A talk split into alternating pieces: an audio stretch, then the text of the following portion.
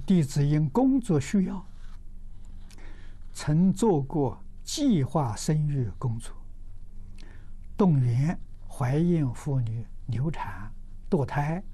学佛后啊，我用十一天的时间，为这些无名胎儿诵了一百零八部《佛说长寿灭罪护助童子陀罗尼经》。在诵经期间，每一天流着泪向他们忏悔、回向，不知这样做是否如法？这很如法啊！希望你呢。这一百零八部念完之后，嗯，你就修地藏法门啊，每一天念地藏经，念地藏菩萨圣号，给他们回向啊。他底下有这个问题，他说：“我同修学佛五年，请问十斋日要不要诵地藏经？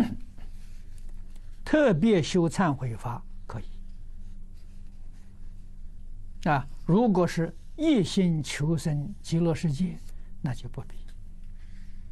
啊，用无量寿经、用弥陀经就可以了。